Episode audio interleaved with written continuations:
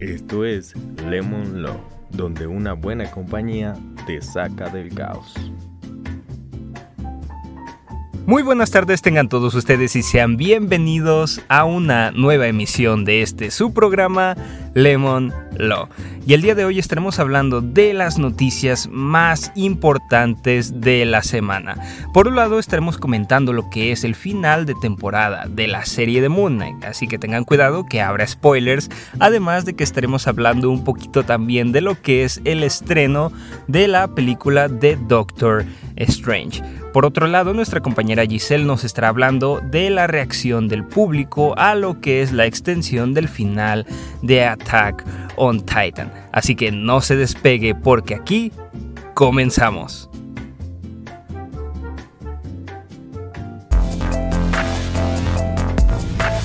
Estamos entrando en Zona Geek con José Durón.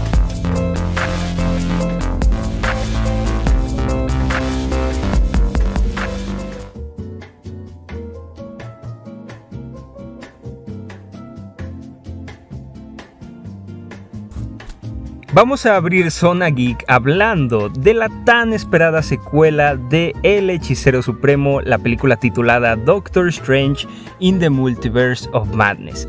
Y no es de menos destacar lo que se ha vivido en los últimos días con el estreno de la cinta, ya que desde el pasado 2 de mayo con la premiere hasta el día de ayer con el estreno nacional de la cinta, las reacciones del público no se han hecho esperar, del mismo modo que los spoilers. Así que tengan cuidado cuando entren a redes sociales porque se podrían estar perdiendo de muchas sorpresas que podrían vivir en las salas de cine. Vamos a comentar aquí en términos generales porque sabemos que todavía es muy temprano como para hablar con spoilers lo que acontece y lo que se vivió en la cinta.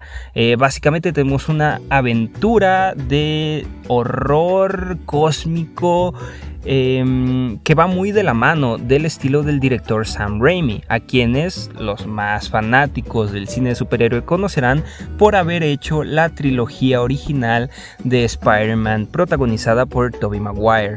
Entonces, este estilo de dirección y, e incluso la musicalización que va de mano de Danny Elfman, quien ya había trabajado precisamente en esta trilogía con Sam Raimi, se nota mucho. Em, parte del estilo y parte de la dirección eh, que, que, estos dos personajes, que estos dos artistas manejan en conjunto.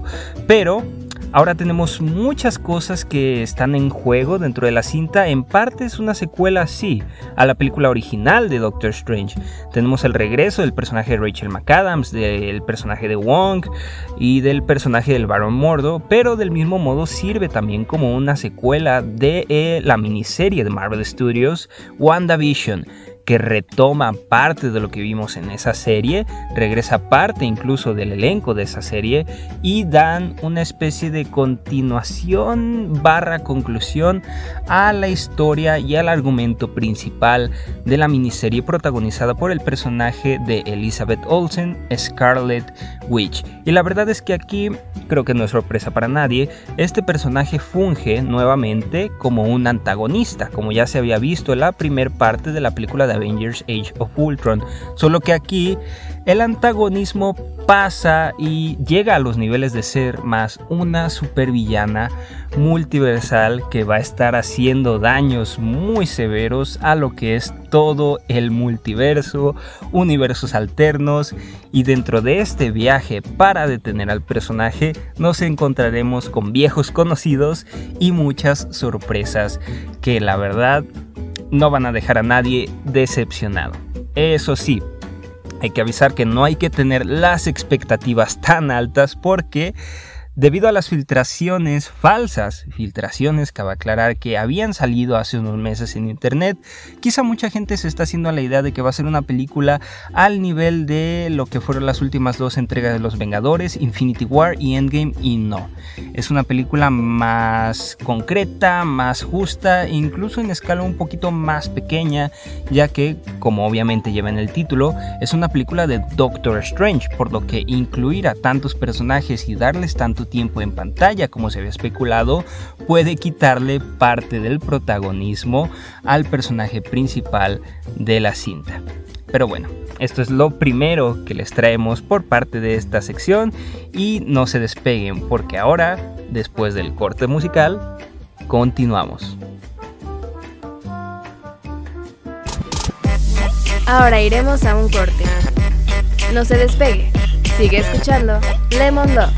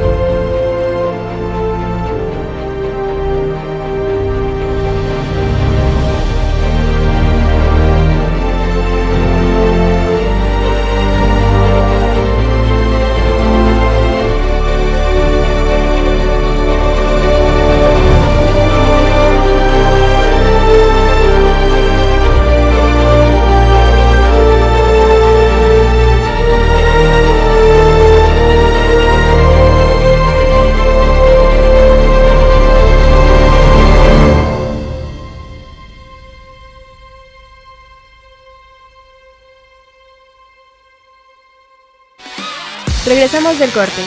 Estás escuchando Lemon Law.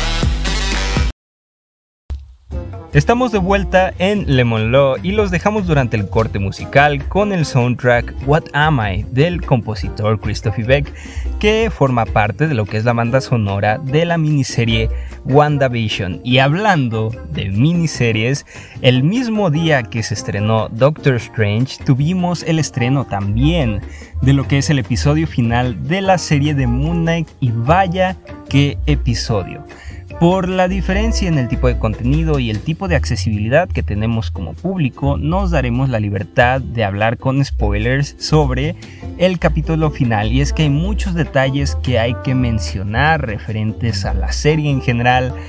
Eh, que son principalmente los mensajes que deja con relación a lo que es la salud mental, a la aceptación de uno mismo, a aprender a perdonar, a olvidar el pasado, son muchos mensajes que entran en la discusión a la hora de hablar de estas series sin mencionar, en este caso hablando de Moon de lo que es la representación cultural y al menos los aspectos básicos que se nos muestran a nosotros como público de lo que tiene que ver la gente de Egipto y todo lo que es la cultura egipcia en general, desde los dioses, las costumbres, los paisajes, y teniendo en cuenta que la narrativa gira en torno a un personaje que termina siendo sacado o inspirado de toda esta mitología egipcia es muy muy bonito y es muy destacable para mí el trabajo que realizó Marvel Studios con esta serie porque lograron algo sensacional.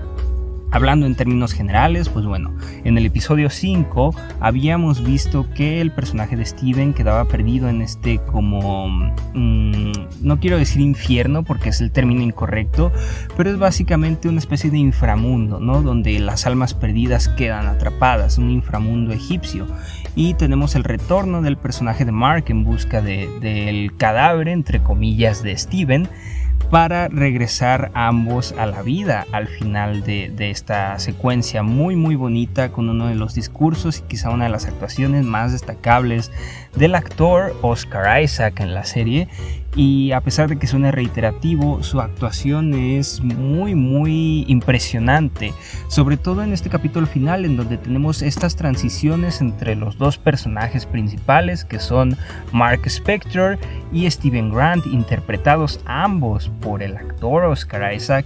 Es muy muy lindo como el tono de voz, como el lenguaje corporal, y acompañados de la vestimenta, del peinado, de la expresión en el rostro, den una sensación de que de verdad estamos viendo a otra persona y no al mismo personaje. Siento que de esa parte el trabajo que hicieron tanto los directores como el actor Oscar Isaac en ese apartado de la narrativa y de la representación del guion fue muy muy bueno y es quizá lo mejor que se logró en esta serie. Sin mencionar que el apartado visual de este capítulo final tenemos a Konshu y a la diosa Amit eh, peleando a un nivel de similar a Godzilla vs. Kong por la escala que tenemos en lo que son los efectos visuales y la verdad es que destaca mucho eh, desde el ambiente de noche, la ciudad, con las pirámides, es muy muy bonita esta secuencia que se da en la pelea final y el desenlace en general que se da es muy muy bueno ya que por fin nos introducen a la tercera personalidad de Mark que es Jack Lockley. En este caso es una representación de una persona latina ya que su diálogo original está en español y tiene un acento sudamericano muy marcado y me agrada, me agrada. Siento que Oscar Isaac tuvo algo que ver por esa parte de, de la adaptación de Jack y se tomó esta libertad, ¿no? De decir, ok, eh, ya tuvimos a un personaje como lo es Mark, que es americano, estadounidense. Ya tuvimos a un personaje como es Steven, que también es, habla inglesa, pero es de Inglaterra, en este caso de Londres. Y ahora vamos a mostrar otra parte de las culturas que hemos visto a lo largo de esta serie con un personaje que va a ser latino. Es muy muy interesante todo lo que se representa a nivel cultural en esta serie y todo lo que se aprende que al menos yo desconocía mucho en relación a la cultura egipcia y la verdad es que me dejó con ganas de ver más. Esperemos que en un futuro se confirme ya una segunda temporada porque quiero ver qué más pueden hacer con este personaje que no hayan hecho ya en esta primera temporada de Moon Knight. No se despegue porque después de este nuevo corte musical regresamos ya que nuestra compañera Giselle está de vuelta esta semana con su sección y puedes creerlo, regresamos.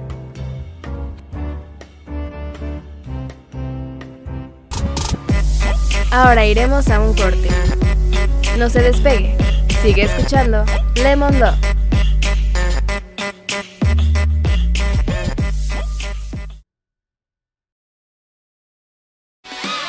Regresamos del corte. Estás escuchando Lemon Love.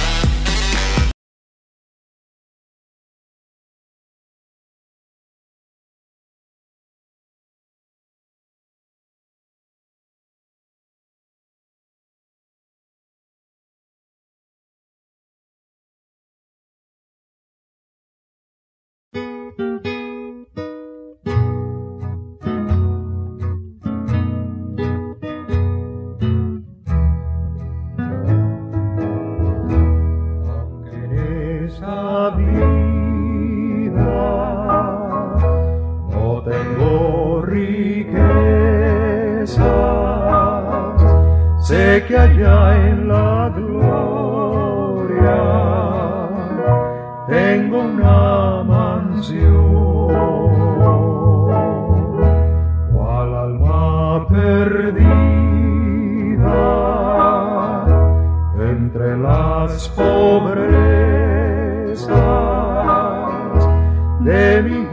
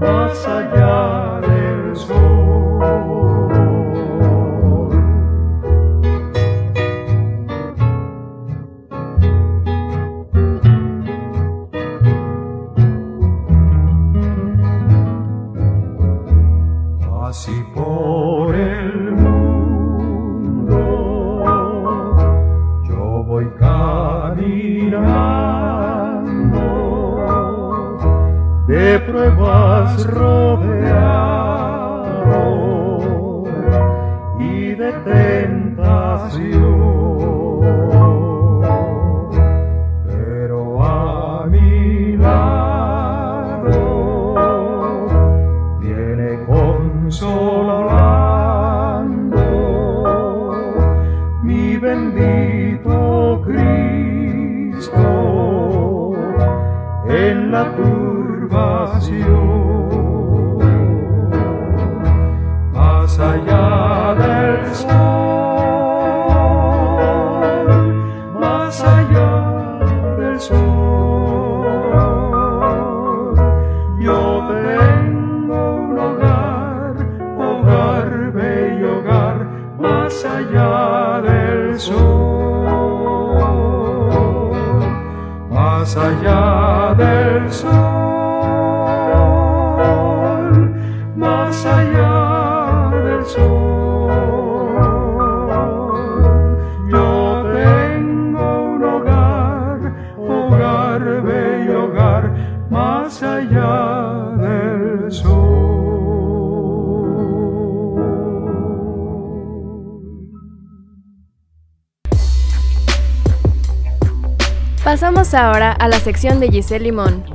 ¿Puedes creerlo?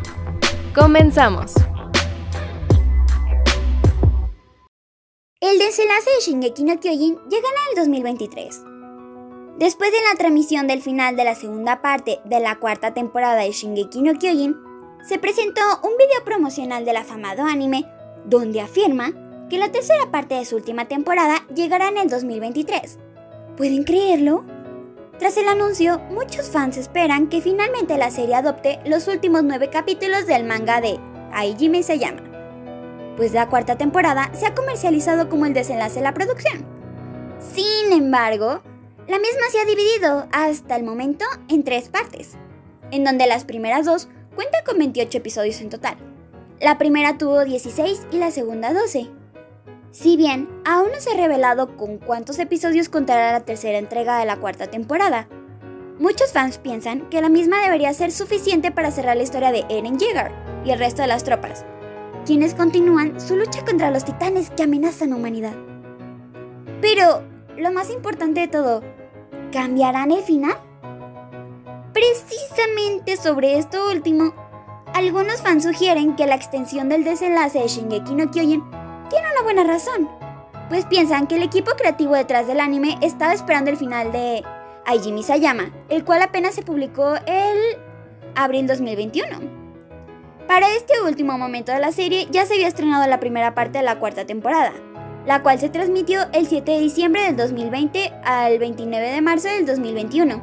Y probablemente ya estaban trabajando en la segunda entrega que vio la luz el 10 de enero al 4 de abril de 2022. Pero, pero, pero, pero, ¿por qué es polémico al final? ¿Por qué tanto drama por esto? Lo anterior abre la puerta a una interesante posibilidad para el equipo creativo quienes podrían cambiar el tan criticado final del manga donde Eren Jaeger se convierte en un villano, pues piensan que salvará a sus seres queridos eliminando a las demás personas, lo que lo lleva a ser asesinado por mi casa. Claramente, volver un villano al protagonista y asesinarlo fue algo que molestó a los fans, pero no fue el único factor de su enojo, pues además de lo anterior, el desenlace de Shingeki no Kyojin nos deja un mensaje en vivo en torno a la temática detrás del anime, pues al final del mismo no se condenan los actos de Eren Yeager y sus seguidores, quienes piensan que es necesario el uso de la Fuerza Armada y el ejército para lograr la paz. Pero esto lo dejo a su criterio. ¿Ecos en la realidad entonces? ¿O cómo está el asunto? Nos cabe destacar que el debate de la militarización es muy importante en Japón, pues después de la Segunda Guerra Mundial su constitución cuenta con el artículo 9, el cual prohíbe la resolución de disputas internacionales a través del uso de la fuerza, por lo que el país no puede tener fuerzas armadas con potencial bélico. Durante los últimos años, se ha discutido en el país nipón la revisión de este artículo, de manera que Japón restablezca un ejército con potencial bélico. Afortunadamente, en una encuesta realizada en junio del 2020, el 69% de la población se opuso a la revisión del artículo 9. Pero regresando a lo principal, sabemos que regresa en el 2023.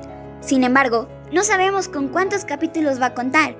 Y hay otro punto importante que se debe aclarar. En este caso, el estudio Mapa, que no puede dedicarse al 100% a este proyecto, es debido porque tiene otros compromisos con otros animes.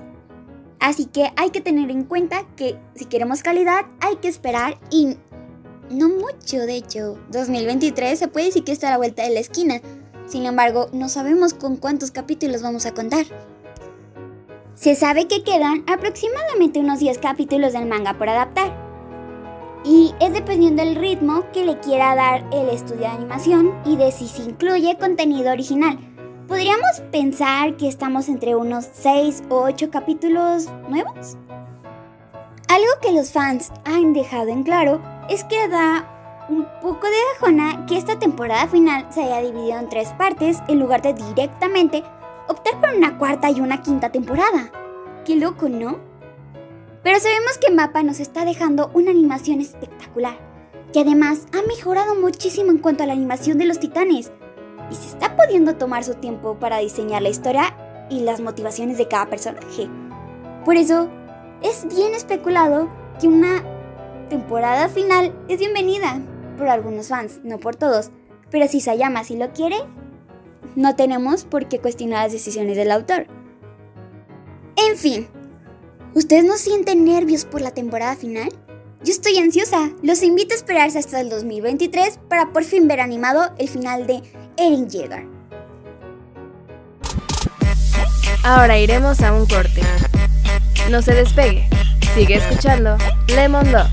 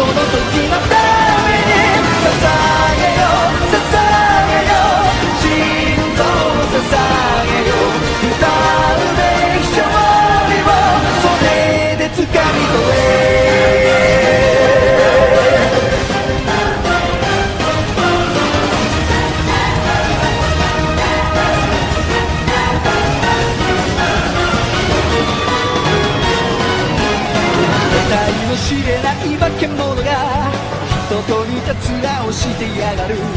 この世から一匹残らず奴らを駆逐してやる。最初に言い出したのは誰か。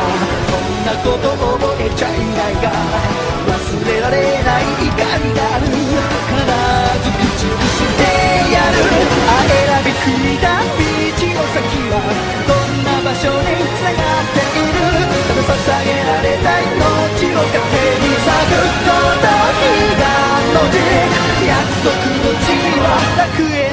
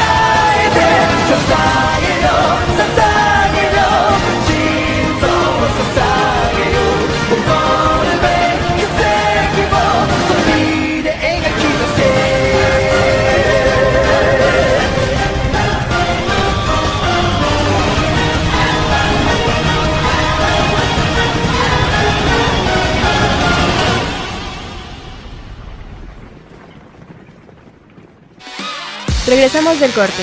Estás escuchando Lemon.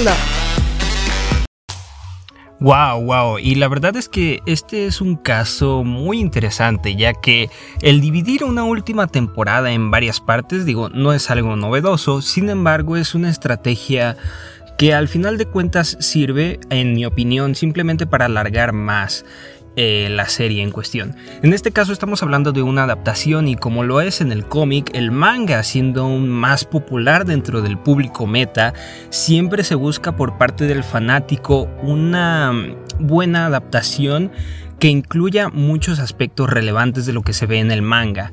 Y la duración juega un gran papel en base a eso, también la escritura del guion y hacer una buena adaptación de un manga o de un cómic siempre es muy difícil y a pesar de que en el caso de los animes lo logran de una mejor manera que por ejemplo las películas de superhéroes, las series, etc., siempre hay estas espinitas por parte de la gente que conoce la fuente original de decir, ok, pudieron hacer esto de una forma y pudieron hacer esto de otra forma. Entonces, entiendo también al público que el hecho de que se extienda todavía más lo que es la, cuarta temporada ya, eh, a dividirla ya en secciones causa un poco de preocupación de que quizá no saben cómo concluir la serie de una manera que sea satisfactoria para el fanático, para el consumidor y que no pase algo como el que pasó con Game of Thrones y que sin embargo sea un desenlace que complazca a todos, que tenga una calidad aceptable para lo que ha tenido la serie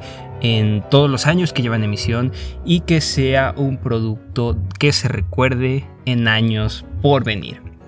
Eso fue todo por el programa del día de hoy de Lemon Law. Esperamos que les haya gustado. No olviden seguirnos en nuestras redes sociales, ya sea Instagram o Twitter como arroba Lemon y nos estaremos viendo aquí la siguiente semana. Y recuerden que una buena compañía lo saca del caos.